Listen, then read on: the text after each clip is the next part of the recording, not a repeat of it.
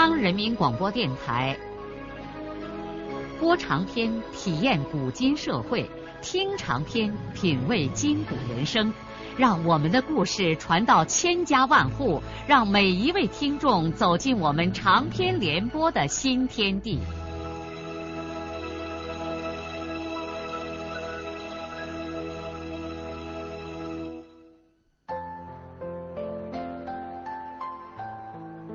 听众朋友，请继续欣赏荣获茅盾文学奖的、由中国文联出版社出版的路遥的长篇小说《平凡的世界》，由李野墨演播。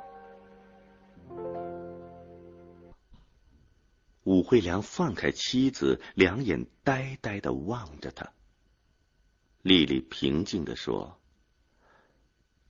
我不应该骗你，我爱你。”也爱他，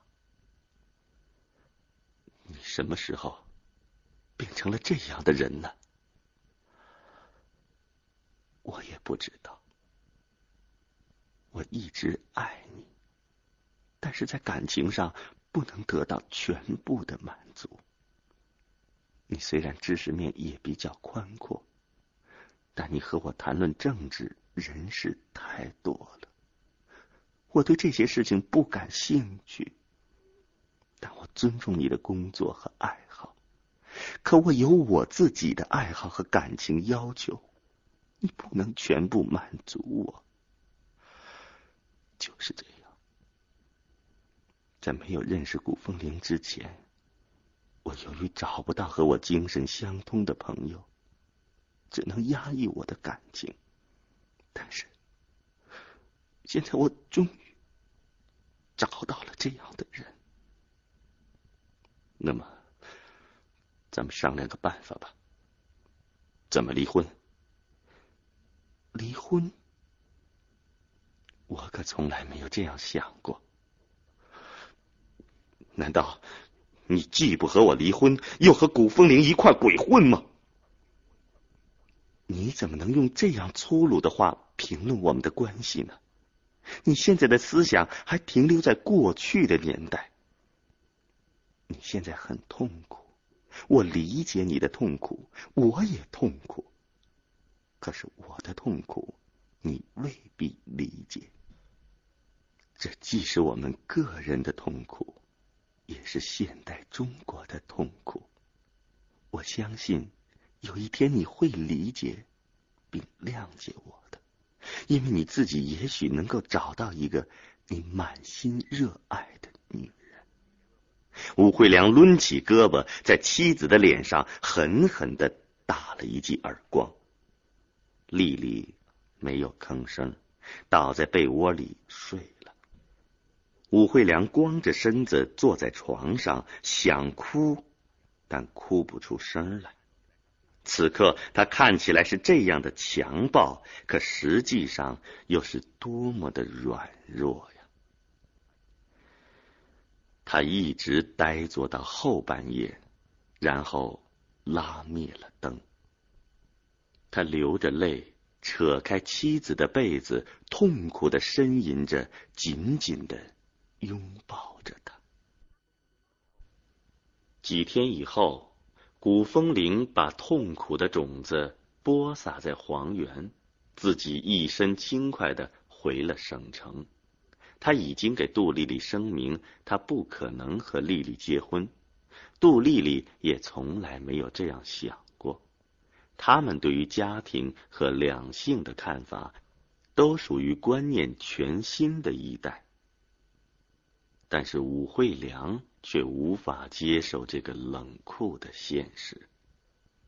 多年来，惠良一直搞行政工作，而且担当了领导职务，在他那一代人中算是前程远大之辈。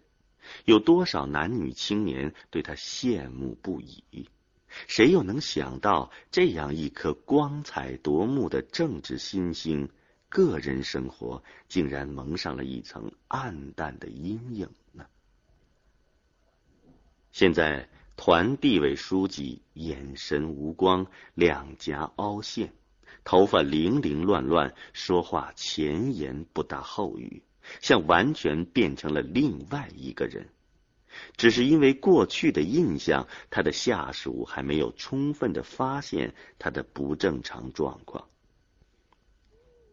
武惠良的痛苦在于他对妻子爱的既专一又深刻，而发生了如此严重的事情之后，他反倒更不能割舍这种爱情。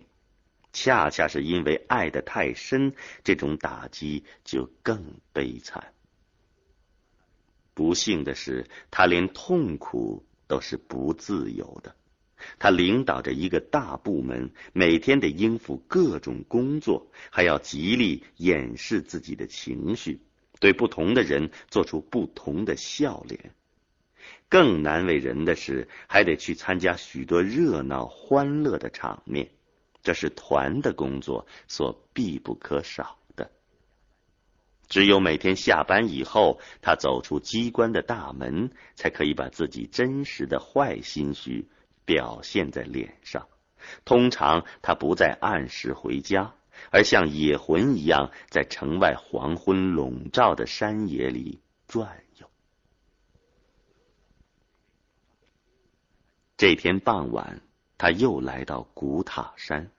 古塔山周围已经辟为公园，各处修起几个凉亭，并且在山后一个大水库上搁置了几条小船。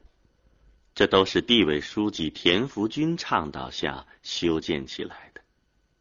武惠良沿着弯弯曲曲的山路一直走到水库边上，天色已经暗了下来，水库边没有什么人迹。春天轻柔的晚风吹拂着他烫热的脸庞，水波轻轻的涌动，发出细雨般的喧哗。不远处，那几条游船静悄悄的泊在岸边。武惠良坐在一片枯草地上，点燃了一支香烟。他望着暗淡的波光和模糊的山色，眼睛里噙着泪水，喉咙里堵塞着哽咽。这个时候，他才震惊的感到，他走到了人生的迷途之中。过去，无论在工作上还是在生活上，他都曾达到过兴奋的高潮，尤其是美满的家庭和热烈的爱情。不仅给他带来了个人生活的满足，而且还促使他在事业上奋发追求。他在丽丽身上寄托的是爱的永存，因此他才舒心爽气的在工作中弘扬他的才华。可是刹那间，一切都像肥皂泡一样的破灭了。他以前所相信的一切都变得迷离混沌，精神上所有的支柱都开始摇摇欲坠。因为理想太光辉，一旦破灭，绝望就太深。他不能容忍丽丽的背叛行为。这就是新人吗？全是瞎扯淡。说来说去，还是为了满足自己的愿望。人本身就是自私的，可我却真诚的相信人，真是活该自取呀！武惠良把烟头丢在地上，然后起身走到那边租船的小房里，向看船的老头。租了一只小船，在昏暗中一个人划向湖心。他漫无目的的划着船，回想着以前他和丽丽的一切情景，心中爱与恨难解的交织在一起，无法解决的矛盾。他真想一纵身跳入黑暗的湖中，可是。我为什么要死呢？我是这样的年轻，生活才刚刚开始，我为什么要死呢？春天来了，满山青绿，遍地黄花，他们都生机盎然，而我为什么要死？他闭上眼睛，用力的划着船，划了很久，很久。他抹掉满眼的泪水，睁开眼睛，发现小船似乎又回到了原来出发的地方。是的，只不过是转了一圈而已。他面对的仍然是眼前的现实，冷酷而无情的现实。起风了，水面的波浪涌起来，涛声和山林的喧哗响成了一片。惠良挥动双手，发狠的用力划着，既和风浪搏斗，也好像是在和命运搏斗。一直到晚上十一点，他才把小船停在了岸边，从土路上摸索着走下古塔山，来到清冷的黄原街头。夜晚的大街上，行人稀疏，地上的灯火和天上的星月组成了一个迷乱的世界。他拖着沉重的步伐。向家里走去，他不知道前面等待他的是什么。现在他和丽丽都是硬着头皮在走自己的路，也许他们都不知道接下来该怎么办。进了家门，屋子里弥漫着一股烟气和烧酒味儿。丽丽也没有睡。一个人头发散乱的坐在小桌旁，正在抽烟。丽丽是这两天才开始抽烟的。桌子上还放着一瓶烈性的西凤酒。丽丽对武惠良的进来没有反应，端起酒杯，仰头又灌了一口。武惠良一言没发，也坐在小桌的旁边。他只觉得心里一片凄苦。几天以前，这个家还是那样的温暖和谐，现在却像是低等旅馆的房间一样乱成了一团。乱的不是房间，是人，是人的心。他默默无语的抽了一支烟，又接上了另一支。丽丽站起来，从厨房里寻出一个酒杯，给他放在面前，满满的倒起一杯。惠良端起酒，一展脖子，喝了个净光。丽丽也喝了他自己的一杯。第三杯的时候，丽丽说：“咱们干一杯吧。”惠良拿起酒杯，两个人当啷一碰，各自都是一饮而尽。武惠良眼泪像断线的珠子一样从脸上淌下来。别哭，以后也许我们不会在一起吃饭了。本来我不希望那种结局，可你。我求你别哭了。武惠良还是没有说话，又灌了一杯酒。酒没有了，两个人木然的呆坐着。城市已经完全寂静下来，只有春汛期的黄源河在远处发出浑雄的声响。隔壁的房间里传来男人的深沉的鼾声。武惠良站起来，想要离开这个小桌，丽丽却伸手拽住了他的胳膊。武惠良索性伏在饭桌上，出声的哭了起来。几天里，他第一次这样无拘无束的痛哭。他哭他自己的悲惨命运，他也受不了丽丽。自己折磨他自己。酒力猛烈的发挥了，武惠良离开小桌，跌跌撞撞的走过去，一头倒在床上，继续哭着。丽丽也走过来，躺在他的身边说：“你冷静点哭能解决问题吗？咱们一块谈谈。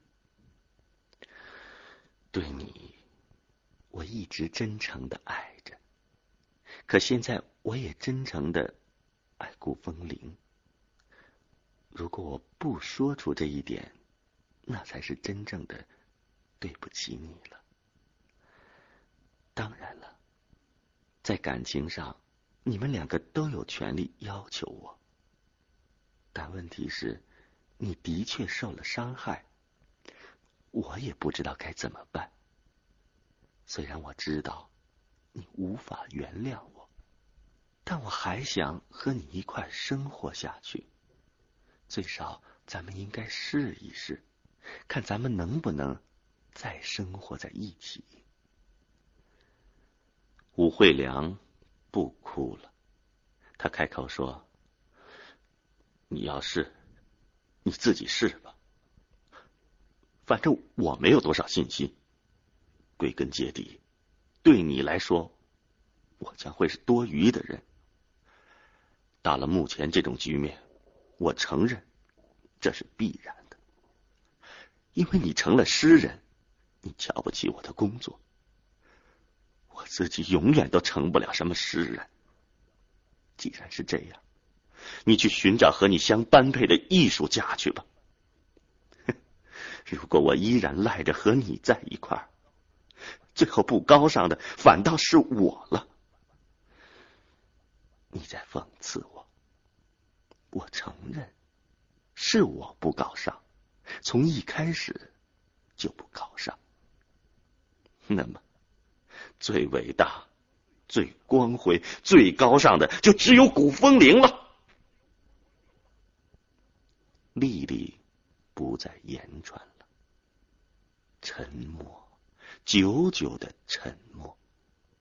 丽丽酒喝的太多，已经睡着了，但是武惠良却睡不着。他恨自己太软弱了，为什么一再在丽丽的面前哭鼻子呢？他即使失去了丽丽，也不能在丽丽面前失去男子汉的尊严呢。他实在是太累了，想睡，但又睡不着。他又爬起来，摸进厨房，另外找出一瓶白酒，接连的喝了几杯，又回来躺下，还是睡不着。又起来喝了五六杯，倒在床上昏昏然。仍然没有完全入睡，这是一个彻夜不眠的夜。天亮了以后，丽丽出门上班去了，但武惠良却爬不起来，心跳每分钟达到一百几十下。他没有按时上班去，武惠良心灰丧气的躺在床上，屋顶似乎在头上旋转。生活的信心粉碎了，崩溃了。他混乱的想：也许人生正如某些人所说，就是一场疯狂的角逐，一切都不过是逢场作戏罢了。既然是这样，也就索性宽容的看待一切，包括宽容的看待自己。为什么要那么认真呢？是啊，世界上怕就怕认真二字，他太认真了。但是不管怎么样，他还是得去上班，因为他毕竟还是团地委书记，担负着一大摊子的工作。于是武惠良强挣着爬起来，来到了办公室。一旦置身于他的工作环境，便又不由得像往日那样忙碌起来。第一个走进武惠良办公室的是少儿部部长田润叶，润叶已经完全是一位工作老练的干部。他身穿一身朴素的衣服，剪发头稍稍的烫了一下，身体比过去略微丰满了一些，脸色又恢复了很久以前的那种红润光鲜。润叶把一份稿子放在吴慧良的办公桌上，说：“后天全区优秀少先队员表彰会的开幕式，你要讲话，我替你写了个稿子。”你看一看，不合适的地方再改一改。武惠良茫然的对润叶点了点头，就把稿子拉到了自己的面前，假装着翻了翻。润叶走了以后，武惠良无心看讲话稿，一只手捏住下巴，呆呆的望着光洁如镜的棕色办公桌面。他突然感叹的想：润叶和丽丽。虽然是老同学、好朋友，可是他们之间的一切又多么的不同啊！以前惠良和丽丽都曾经同情润叶在爱情生活中的不幸遭遇。时过几年，润叶却失而复得，重新找到了他自己的生活。尽管向前已经残废，但他们的感情现在却是融洽的。而当初润叶又是多么羡慕惠良和丽丽的婚姻，润叶怎么能够想得到武惠良和丽丽现在已经破碎的像一堆瓦渣渣了？人生啊，是这样的不可预测，没有永恒的痛苦，没有永恒的幸福，生活像流水一样，有时是那样的平展，有时又是那样的。曲折，现在该轮上他武惠良羡慕断腿的李向前了。痛苦至极的武惠良不由得冒出来一个念头，想把自己的一肚子苦水给润叶倒一倒。人在这样的时候，总想和什么人谈谈自己的不幸，但这应该是一个适当的人。也许只有润叶是适合倾听他诉苦的人吧。润叶和丽丽是同学，又是朋友。这几年来，他自己又和润叶一块共事，润叶会理解他的。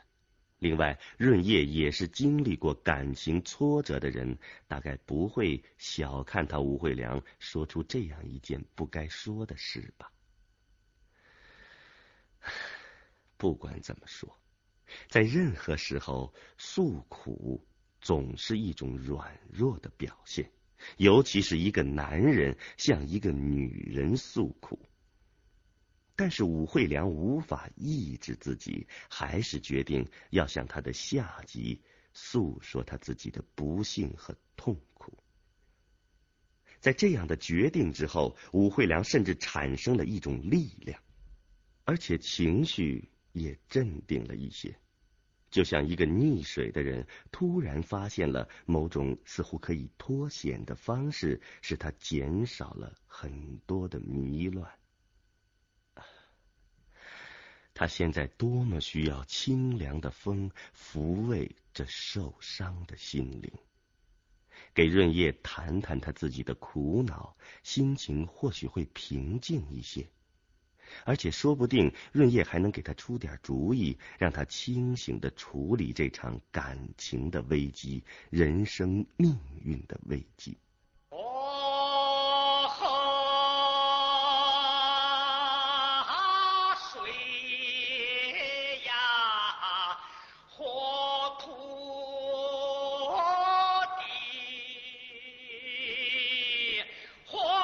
路遥的长篇小说《平凡的世界》今天就播送到这里。您听了以后有什么感想、体会和建议？欢迎来信告诉我们。来信请寄中央人民广播电台听众工作部，邮政编码幺零零八六六。请明天继续收听。节目编辑叶咏梅。